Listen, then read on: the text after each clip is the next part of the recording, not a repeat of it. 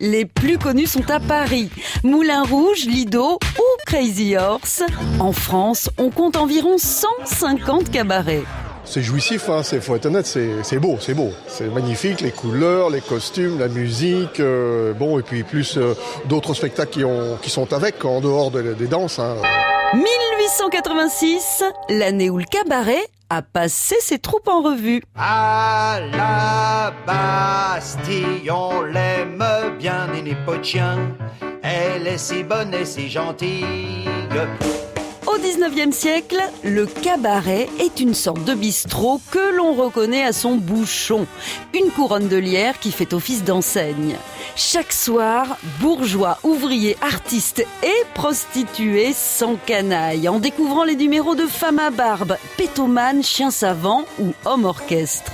En 1852, Charles Morton innove et propose des dîners-spectacles dans son cabaret londonien, le Canterbury Music Hall. Le mot est lancé. C'est une révolution. Meine Damen und Herren, Mesdames et Messieurs, Ladies and Gentlemen.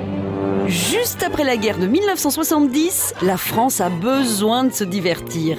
Ce nouveau concept de music hall inspire les cafetiers parisiens. Édouard Marchand prend les commandes des Folies Bergères en 1886 pour y produire les chanteuses vedettes de l'époque. Pendant ce temps-là, on danse le French Cancan avec la Goulue et Jeanne Avril au Moulin Rouge. Les femmes deviennent les stars incontournables des cabarets. Aujourd'hui, dans la pureté de la tradition de la Goulue et de Valentin le Désossé, sous les mêmes ailes du même Moulin Rouge, le French Cancan entraîne chaque soir le quadrille célèbre qui a fait le tour du monde. Pour intégrer la troupe du Moulin Rouge, les critères sont très stricts. Les costumes étant faits sur mesure, les danseuses ont une marge de poids de plus ou moins 2 kilos, pas un gramme de plus. Faut pas croire, au cabaret, on ne prend pas la plume à la légère. On n'arrête pas le progrès. À bientôt.